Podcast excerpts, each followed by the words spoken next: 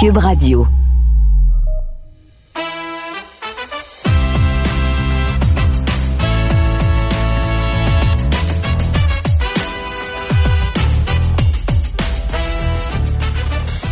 Le parcours Cendrillon des Canadiens vers la finale de la Coupe Stanley en 2021 a fait du bien à tout le monde, et pour deux raisons. Première raison, sur le plan hockey, disons les Canadiens ne nous avaient pas beaucoup gâtés au cours des dernières années. Et j'avais une pensée pour les plus jeunes, ceux dans la trentaine, qui n'ont pas eu grand-chose à se mettre sous la dent. Il y avait eu le printemps à lac en 2010 et la présence des Canadiens en finale de l'Est en 2014 face aux Rangers. Il y a eu la blessure, vous vous souvenez, de Price qui euh, avait reçu la visite de Kreider et Price malheureusement s'était blessé et les chances des Canadiens d'atteindre la finale s'étaient envolées à ce moment.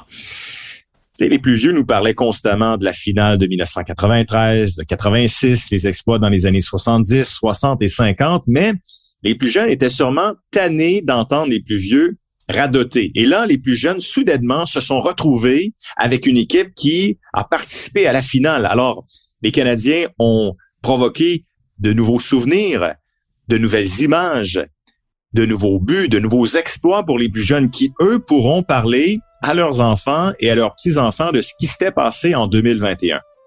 Et l'autre chose également qui a fait beaucoup de bien, ça c'est mon deuxième point, c'est que on était en pleine pandémie. Il y avait un paquet de restrictions, les couvre-feux, les masques, le fait qu'on pouvait pas se rassembler.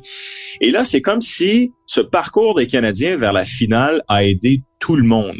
Le Canadien est parvenu à unir la population et les gens, pendant deux mois, ont peut-être moins parlé de la pandémie et ont plus parlé des Canadiens de Montréal. Alors, je pense que mentalement, ça a fait énormément de bien. Alors, ce que vous écoutez, c'est la deuxième et dernière partie de ce balado intitulé Dans l'œil du chat, un balado que je consacre à la finale inattendue des Canadiens en 2021. Dans la première partie, vous avez entendu Arturi Likonen nous parler de son but historique dans le match numéro 6 face aux Golden Knights de Vegas.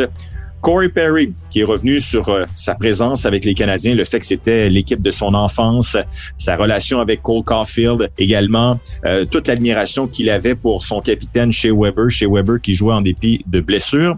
Et finalement, Paul Barron qui nous a parlé d'un paquet de choses. Il nous a parlé de la chanson qui jouait dans le vestiaire après chaque victoire c'était Glory Days de Bruce Springsteen. Il nous a parlé également de ce trophée qu'on remettait à l'interne qui euh, se nommait le Greedy Bob en l'honneur de Bob Gainey, un trophée qui était remis aux joueurs dans un match qui se débarquait de par euh, sa détermination en bloquant des tirs, en allant devant le filet.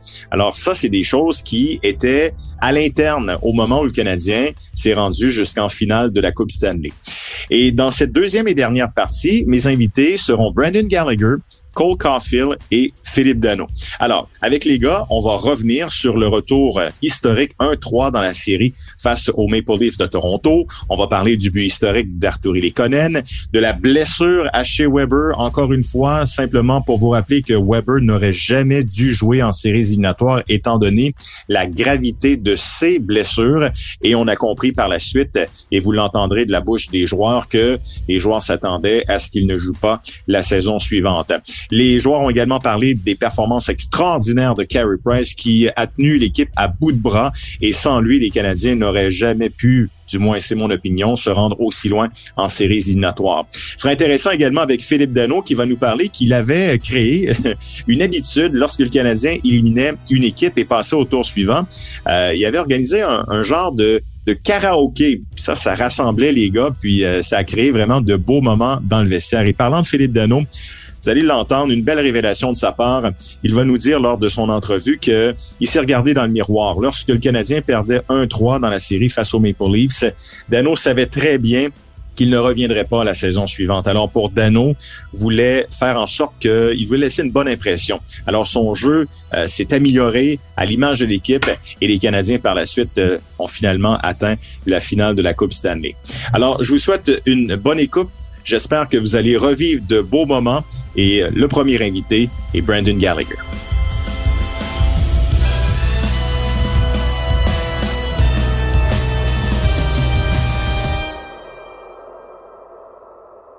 Un joueur qui a eu un impact majeur dans ces séries de 2021, c'est évidemment l'assistant au capitaine Brandon Gallagher.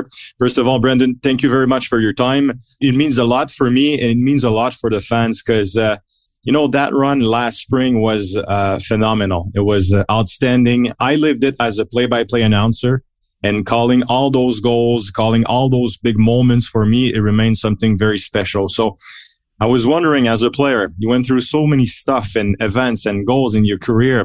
Did you have time to cherish what you guys accomplished as a team last spring? Uh, you know what? It happened so quick. Um, I think maybe when you when we were, uh, you know, it's all said and done, you're done playing. You'll look back and you'll probably appreciate a little bit more.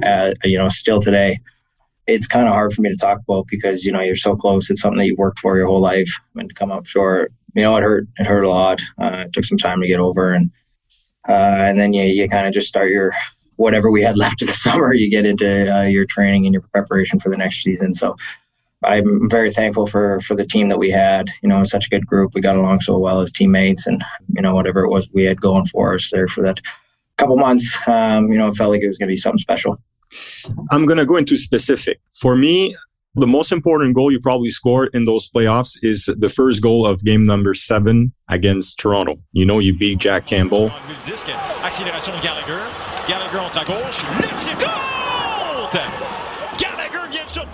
Is this a goal very important in your career? Is this something that you're going to think about for a long, long time because it was such a an important goal to get in game seven against Toronto? Well, you don't get to play in many game sevens. Um, it's a very unique feeling as a player. I've only been in two. I've had you know plenty of opportunities in the playoffs, but I've only gotten to two game sevens, and those those stick with you. Obviously, Boston uh, back on our other Cup run in Boston, and then in Toronto as well. There's something about being on the road. You know, I know there's no people in the building, but when you when you can only uh, hear your teammates celebrating, I remember you know, the puck kind of squirted to me. I thought it was going to be a little bit of a two on one. Uh, they had pretty good back pressure, and uh, I believe it was Austin Matthews was behind me, and he kind of swiped his stick at the puck. And I just kind of used his stick as a little bit of a screen. And as soon as I shot, I kind of felt like, uh, you know, Jack Campbell, he didn't pick up the puck right away. Uh, you know, he wasn't really reacting. Uh, I could, you know, had a pretty good feeling that it was going to find a way in. And, you know, it did. And then Stalzy was right there you know, one of our uh, our great veteran ads that we had, one of our uh, great older players that I'm fortunate to play with. He was right there to to wrap me in a big bear hug. And you know, the first goal is important in a lot of games, but uh, in in Game Seven, when you're able to score first, you're really able to settle into your game. So it was, mm-hmm. it was, you know, it was a big goal for us at the time. Yeah, and it was a tremendous win. It was quite amazing because I, I, do remember I, I, was in Toronto before Game Five, and everybody thought, okay, it's over. Montreal will uh, lose in five games against Toronto, and the very next day, maybe important decisions will be made. But no, you guys came back with uh, three wins in a row. So, can you tell us if there was something said did somebody do something special? Was there a speech, a guy that did something that brought you all together and that uh, brought you in back into that series?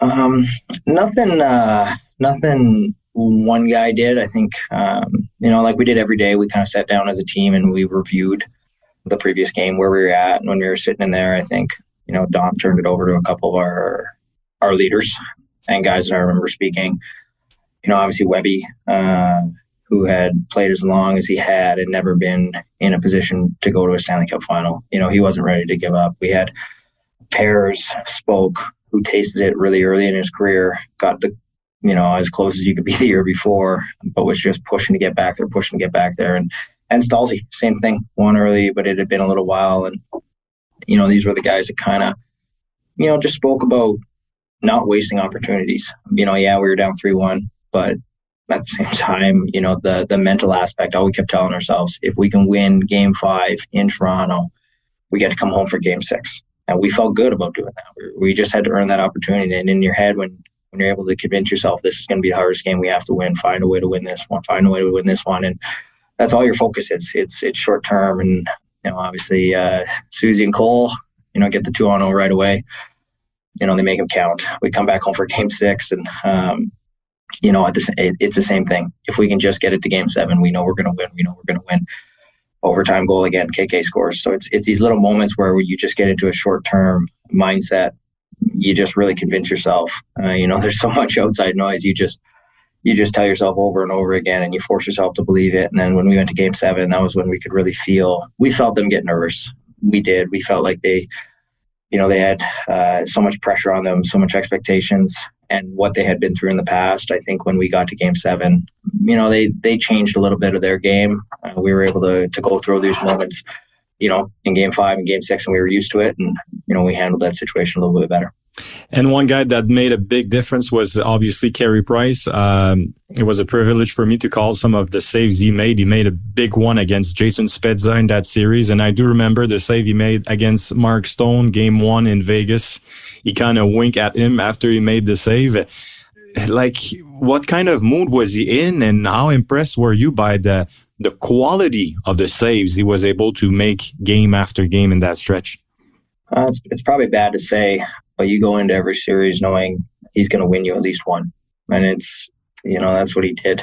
At any point, he can just steal a game and steal a period. Even when you when you don't have your legs and you're struggling, he can battle back there and make saves that nobody else in the world can make. And you know, he had done it for so long. Uh, you have such tremendous confidence. And when we did lose in Tampa, that was one of the hardest things to do was to look at guys like that because you know I would like to give anything for him to get rewarded because you know what he's done throughout his career and, and everything he's given uh, to me, but a lot of teammates. You know, he's he's just a special player, a special person, and he competed so hard. And you know, like I said, just just keeps you in games and gives you a chance to win every single night, regardless of who's on the other team and what they're bringing. You're talking about that last game, that last moment when you guys went to see uh, and said uh, what you guys had to say. I thought it was also very emotional when I saw you guys when you went and see uh, Shea Weber. You know, all of you gave him a big hug. It, it's like uh, it's at that time that I understood that you guys were behind him, and I felt like Shea Weber down the road probably said, "You know, guys, I'm banged up. I don't know if I'm going to be there next year because I'm really injured." And I felt that all of you went to see him and said, "Hey, we did our best, and sorry we didn't make it." Am I wrong when I do uh, when I make that kind of statement?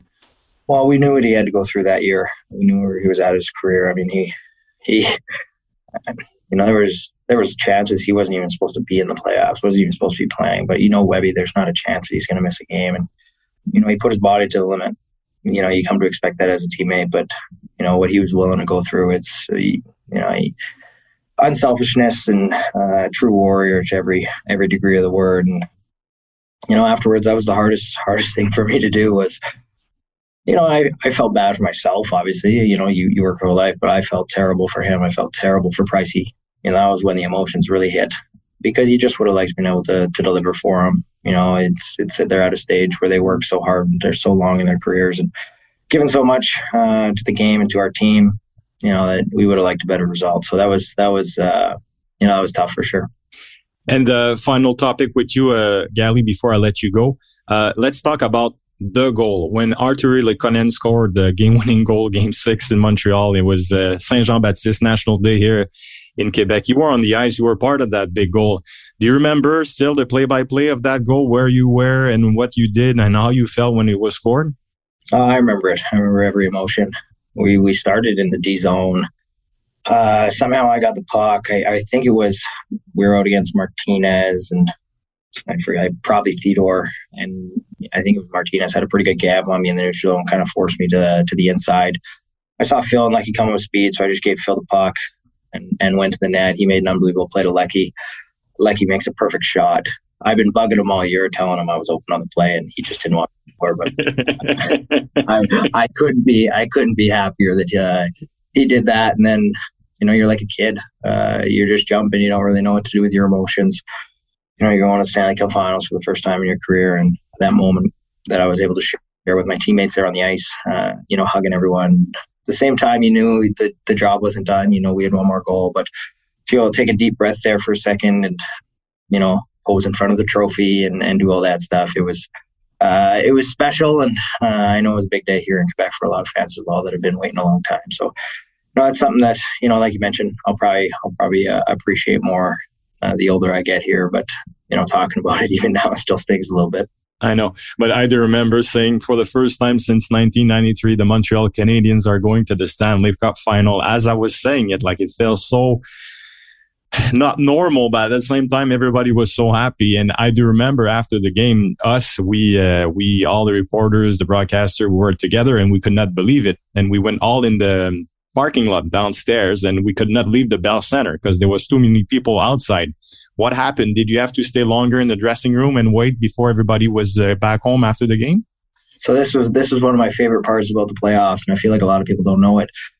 After so after the Toronto series, we won Game Seven in Toronto. We pretty much had to. We got ready. We went right to Winnipeg. So you know we had a couple beers in the room. It was it was off, and the next day you were getting ready. After the Winnipeg game, you know we wanted four, but we wanted at home, and the city wasn't really prepared for what was going to happen.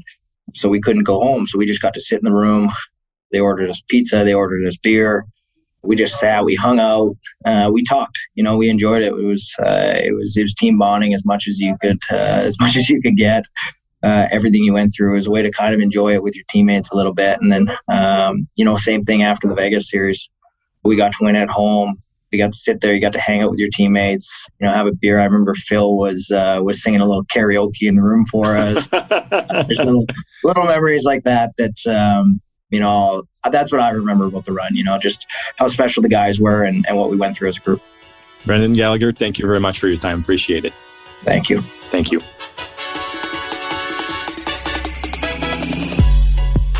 Un qui nous avait fait de très beaux moments lors de ces séries de 2021, c'est certainement le jeune Cole Caulfield. Cole, thank you very much for doing this with me. It's really appreciate. Yeah, thanks for having me.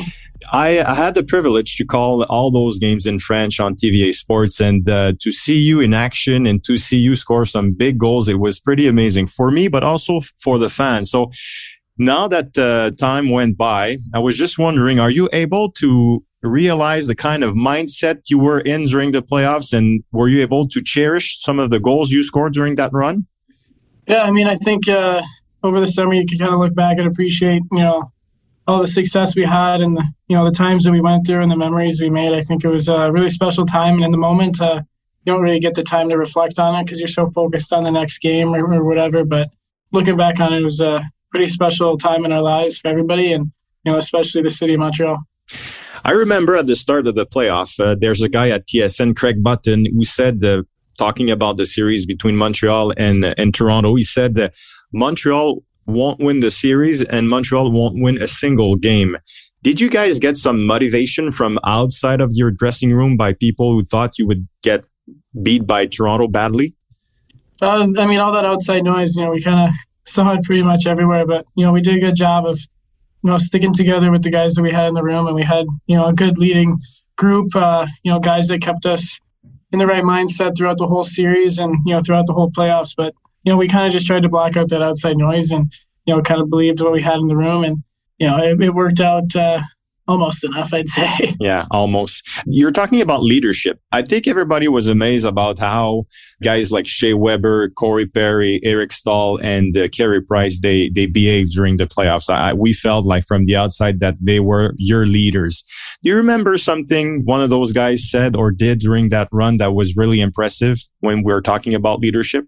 Uh, I mean, I'd say it was just like those constant reminders of playing the right way, kind of giving us little hints on what to do and how to be ready and prepared. And you know, you can always, you can never be too prepared. And I think that's kind of the mindset that they kind of gave us. Uh, you know, before every game, you know, we always felt like we had a chance with those guys. Um, you know, their voices speak, uh, you know, really loud in the room, and you know, that's the thing that most people don't see is is how active they were in the room and you know the calm presence that they brought you know with uh, a mixture of the young guys. And you know they settled us down pretty easily because you know the emotions can get pretty high during those games when I'm thinking about you and those playoffs, one thing that stands out for me is the series against the Golden Knights. You score four goals against the Vegas Golden Knights, and you had a, a very interesting rivalry with uh, Robin Lehner. Remember what happened between you and Lehner when the, he, he, told you that he pre-scout you and he thought you would go either I or five hole, and you were able to score against him the game after. So,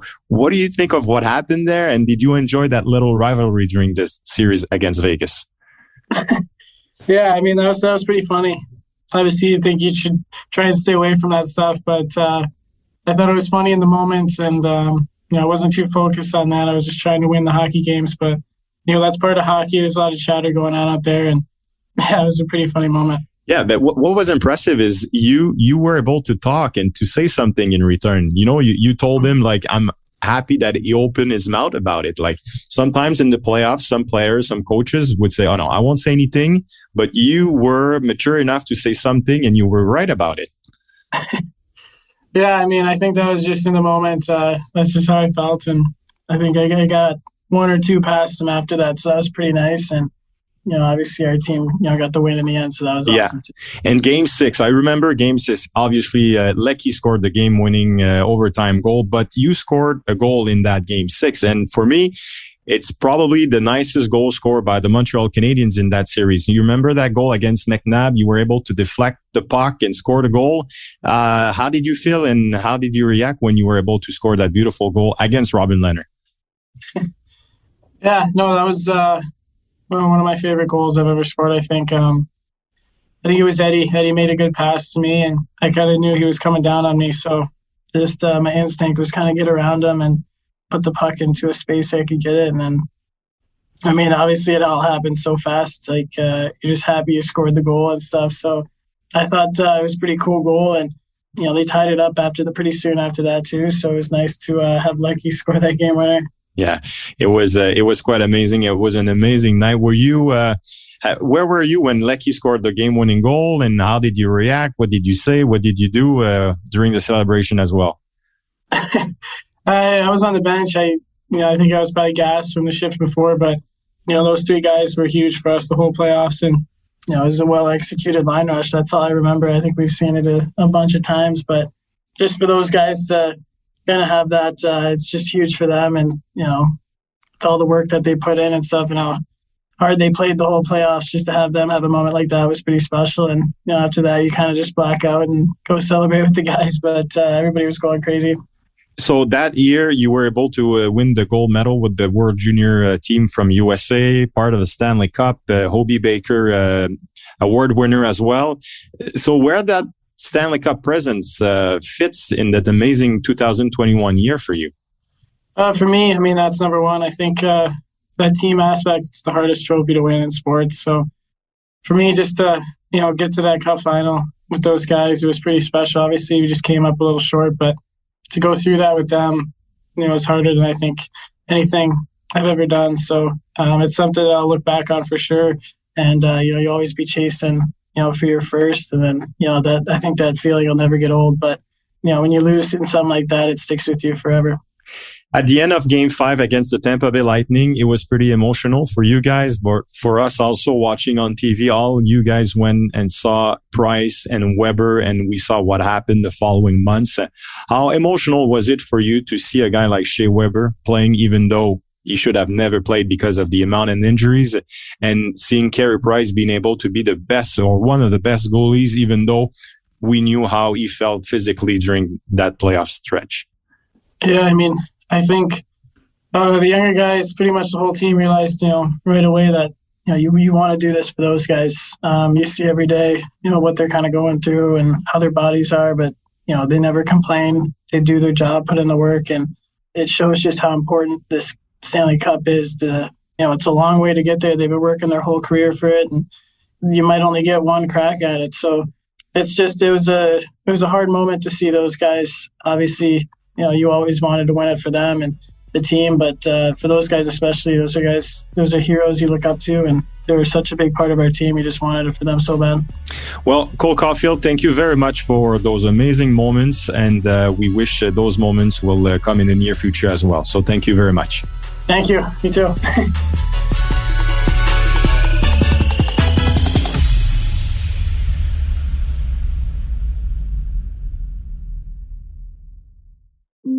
Imaginez des technologies qui sauvent des vies, qui réinventent le transport ou qui explorent l'espace. L'École de technologie supérieure en conçoit depuis 50 ans. 50 ans. Imaginez la suite. C'était vraiment délicieux. Hey, vous reviendrez, là. Ah oui, vraiment, bye. vraiment bon. Merci. Faites attention Ah oui. Ouais. OK, salut, à la prochaine. Votre auto, c'est un espace où vous pouvez être vous-même. Hey, c'était pas mangeable comme repas. Elle mérite d'être bien protégée et vous méritez d'être bien accompagné. Trouvez la protection la mieux adaptée à votre auto avec Desjardins Assurance et obtenez une soumission en quelques clics sur desjardins.com. Protégez vos dépôts, c'est notre but. La SADC protège vos dépôts dans les institutions fédérales, comme les banques. L'AMF les protège dans les institutions provinciales, comme les caisses. Oh, quel arrêt! Découvrez ce qui est protégé à vos dépôts sont protégés.ca.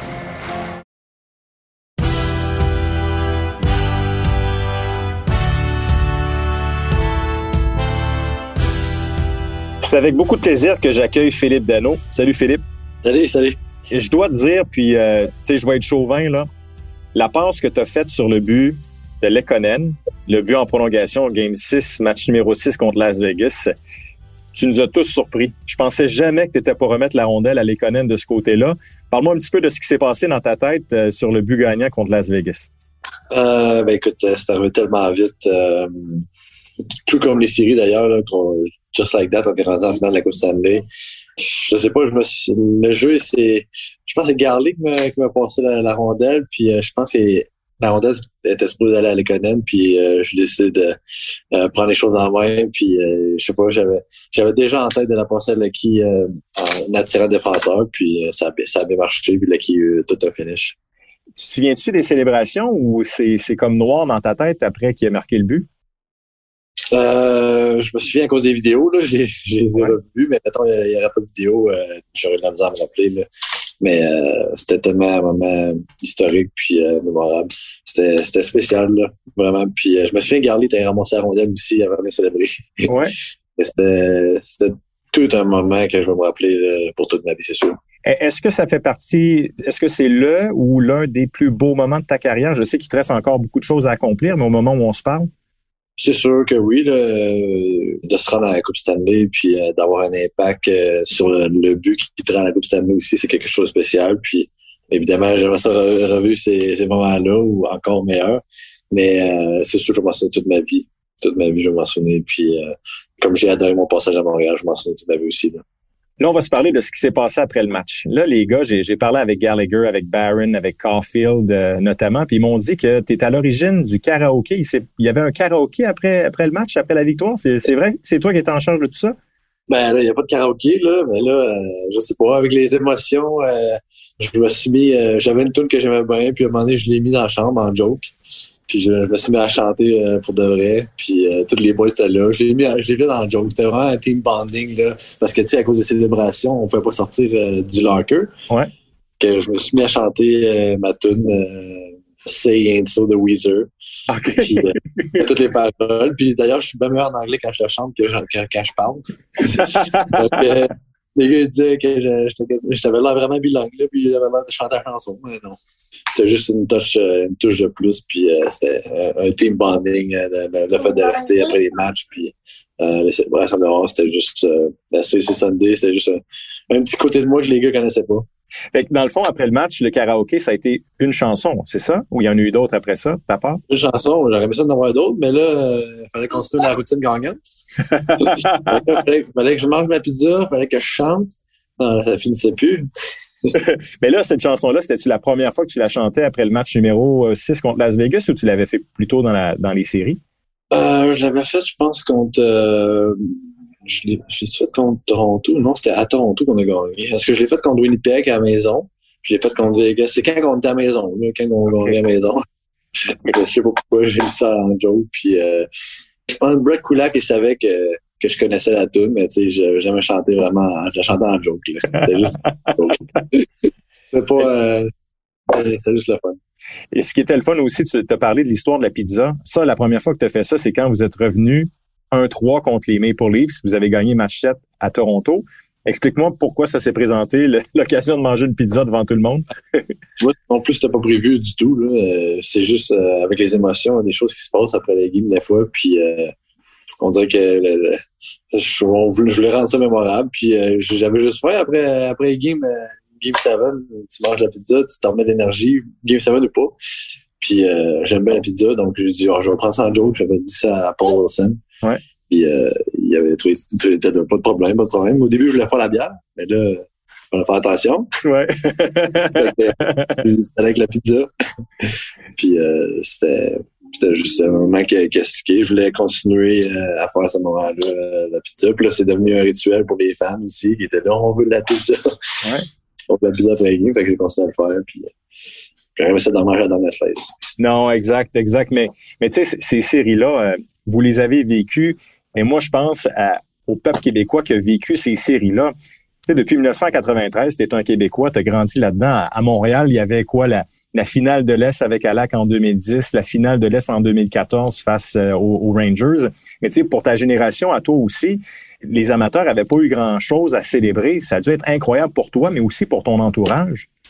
Oui, absolument. Puis euh, aussi avec toute la situation qu'on vivait là, mondiale euh, avec le, le, le, le, COVID, puis le peuple québécois, euh, je trouvais que c'était difficile, on sortait pas. Sais, je dis tout le monde c'était ça, mais je sais pas, on dirait que c'était juste meant to be que ça arrive en plus le, le, 24 juin à Saint-Jean.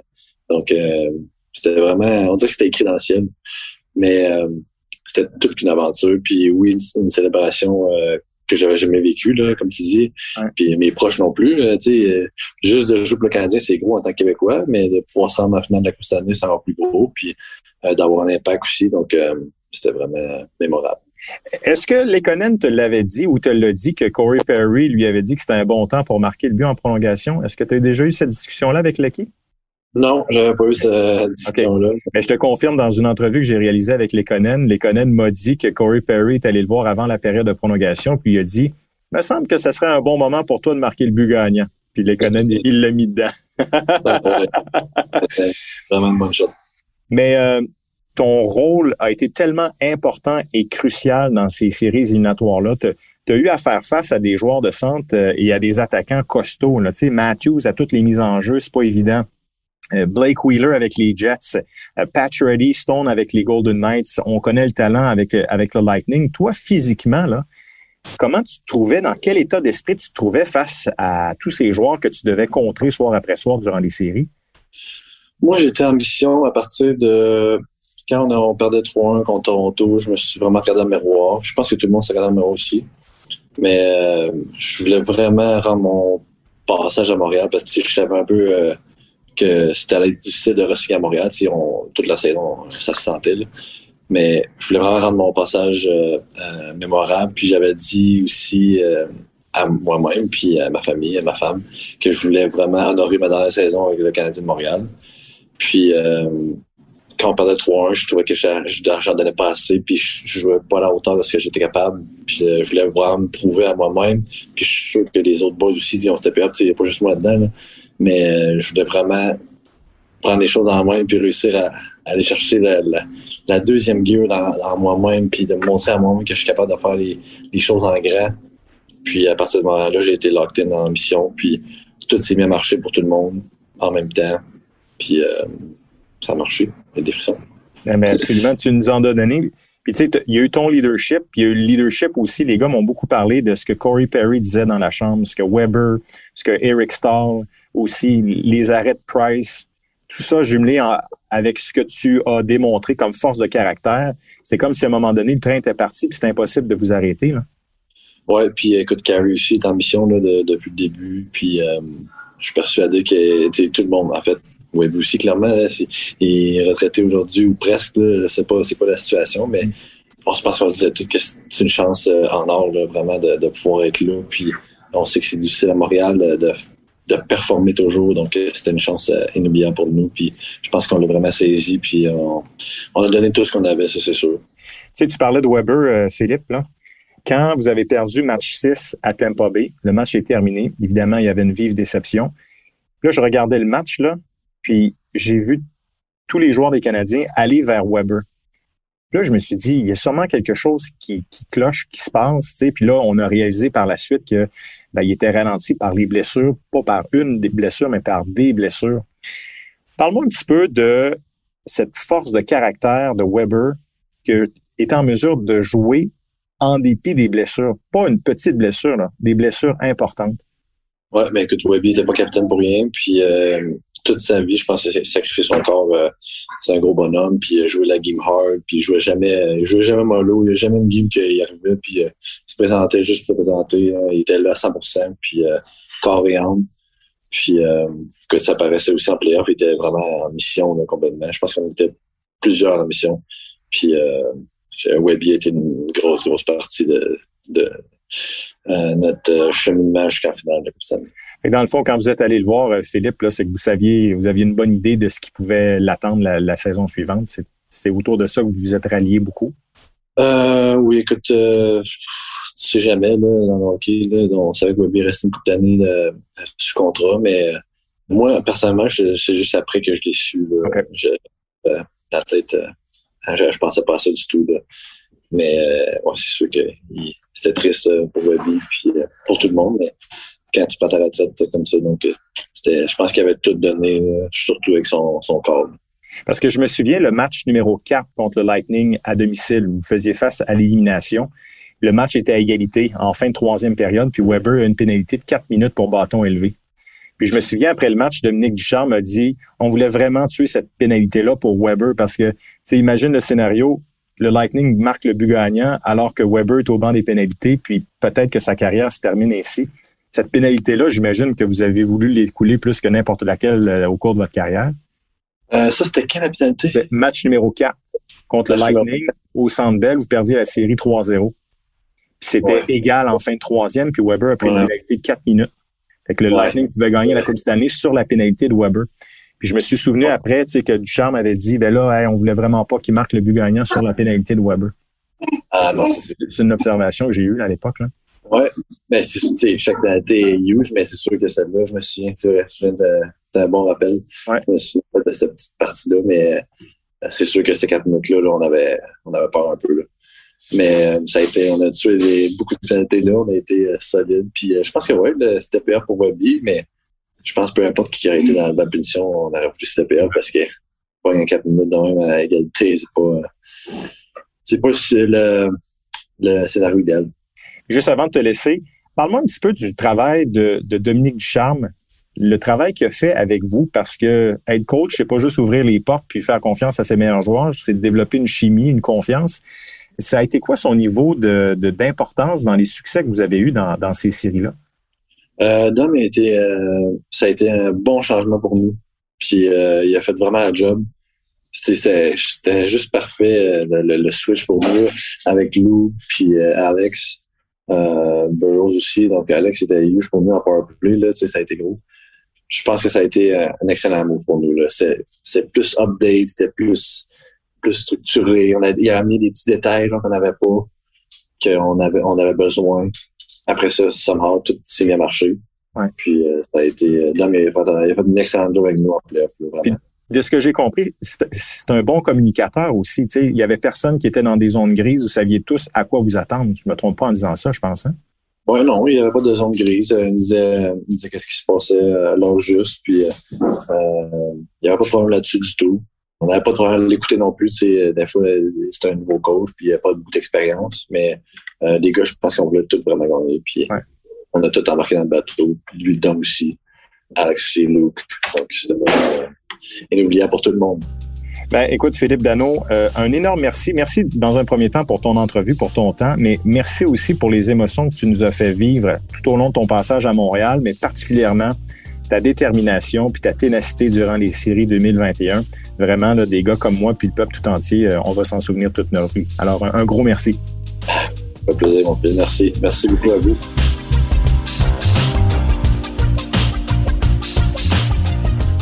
En réalisant les entrevues que vous venez d'entendre, je voulais vous faire un cadeau parce que je pense que les joueurs n'avaient jamais eu l'occasion de parler en détail de cette euh, présence inattendue en finale de la Coupe Stanley et d'entendre Lekonen, Gallagher, Perry, Barron, Caulfield et Dano nous parler de ce qu'ils ont vécu à l'interne. Je pense que les gens avaient le droit de les entendre parce que les événements de la vie ont fait en sorte que les gars n'ont jamais eu l'occasion d'en parler.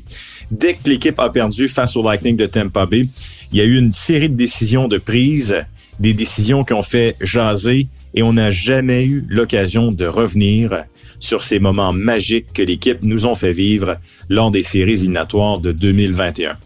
Alors, je voulais vous faire un cadeau, mais je vais être honnête, je voulais me faire aussi un cadeau. Parce que ça a été un honneur, et je le dis humblement, d'avoir pu décrire les 22 matchs des Canadiens en séries éliminatoires avec mes collègues à TVA Sport. On a vécu ces séries-là intensément. Nous étions dans une sorte de bulle parce que il y avait toutes sortes de mesures sanitaires à respecter lorsque nous étions au Canada, lorsque nous étions aux États-Unis. On était quand même très limité dans nos déplacements. Et avec tout ça, ben, les Canadiens gagnaient et gagnaient et gagnaient. Et nos vies étaient très, très occupées. Au niveau familial, nos conjointes ont été tout à fait extraordinaires pour s'occuper des enfants et de s'occuper de la vie familiale parce que nous, là, je parle de moi, Patrick, Renaud, les gens que vous voyez à la caméra et ceux qui étaient derrière la caméra, mais on a dû réorganiser nos vies complètement parce que on vivait au rythme des victoires des Canadiens de Montréal. Le Canadien gagnait, on s'en allait là. Le Canadien perdait, on restait à Montréal. Bref, on devait planifier nos vies en fonction de ce que le Canadien faisait. Et le Canadien a bien fait. Le Canadien a créé des beaux moments. Je vous le dis, le but d'Arturi Lekonen va rester gravé dans ma mémoire, dans nos mémoires, à tout jamais. Le but qu'il a marqué le 24 juin, soir de la Saint-Jean-Baptiste, c'est tout à fait magique et j'aime dire que c'est le but le plus important marqué à Montréal au cours des 30 dernières années. Alors, les joueurs ont été bons de revenir sur les différents événements, que ce soit le retour 1-3 contre les Maple Leafs, la confrontation entre Cole Caulfield et Robin Leonard dans la série face aux Golden Knights de Vegas, la gravité de la blessure de chez Weber également. Alors, j'espère que vous avez compris et réalisé à quel point Weber, c'est exceptionnel ce qu'il a fait. Et lorsque vous avez vu les images à la fin du match numéro 5, comme moi, ben là, avec les mois qui se sont écoulés, vous avez compris pourquoi chez Weber n'a pas joué la saison suivante. Il y a eu les performances de Carey Price également qui étaient dignes de celles de Patrick Roy ou encore celles de Ken Dryden ou encore celles de Jacques Plante. Alors j'espère que vous avez vécu de beaux moments. Je vous invite à parler de ce balado à vos amis, à votre entourage et à parler de mon balado. Euh, qui s'intitule Dans le Duchat. Il a été question dans cet épisode de cette présence inattendue des Canadiens en finale de 2021, mais dans des balados précédents également, euh, j'ai pu m'entretenir avec Pierre Gervais, le gérant d'équipement des Canadiens de Montréal, qui nous a raconté un paquet d'anecdotes concernant des joueurs qui ont joué pour les Canadiens de Montréal et des joueurs qu'il a côtoyés tout au long de sa carrière. Alors, merci d'avoir écouté via euh, les plateformes de TVA Sport et celles de Cube Radio. Je vous invite également à le faire via les différentes plateformes de balado-diffusion qui sont disponibles. Alors, merci d'avoir été à l'écoute. Je me nomme Félix Séguin et je vous dis à très bientôt.